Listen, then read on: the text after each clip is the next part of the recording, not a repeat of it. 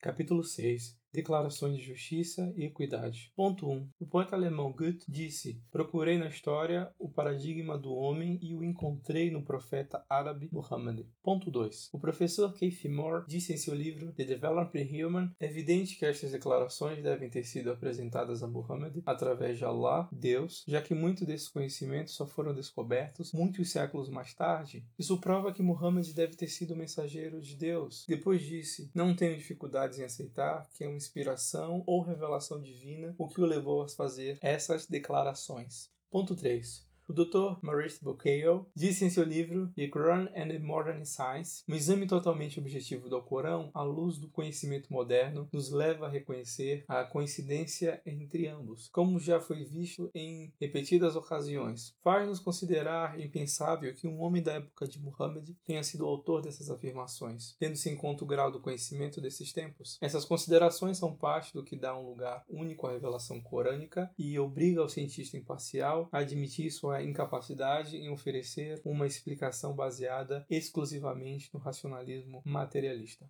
Ponto 4. Anne Besson, em The Life and the Teachers of Muhammad, disse: É impossível para qualquer um que estude a vida e caráter do grande profeta da Arábia, que sabia como ensinar e viver, sinta não menos que veneração pelo poderoso profeta, dos grandes mensageiros do Supremo. E ainda que muitas das coisas que expressei pareçam familiares a muitos, ainda assim sinto em cada ocasião que o releio um novo modo de admiração, um novo sentido de veneração ao grande mestre árabe.